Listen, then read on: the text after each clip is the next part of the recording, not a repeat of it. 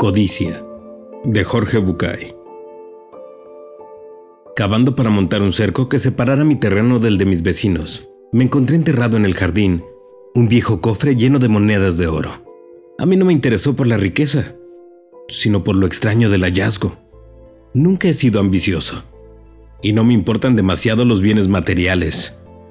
Después de desenterrar el cofre, saqué las monedas y las lustré. Estaban tan sucias y arrumbadas las pobres.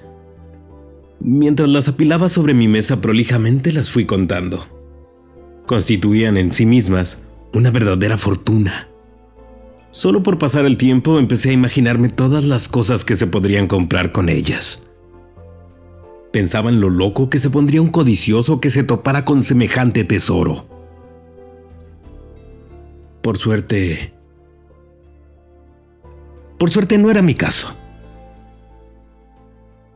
Hoy vino un señor a reclamar las monedas. Era mi vecino. Pretendía sostener el muy miserable que las monedas las había enterrado su abuelo y que por lo tanto le pertenecían a él.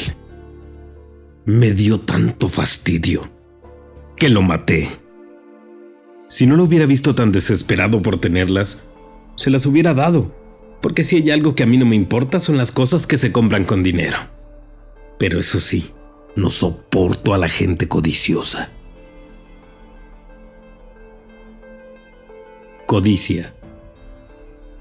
Parte del libro Cuentos para Pensar, de Jorge Bucay, a la voz de los libros, disponible en Spotify y en YouTube.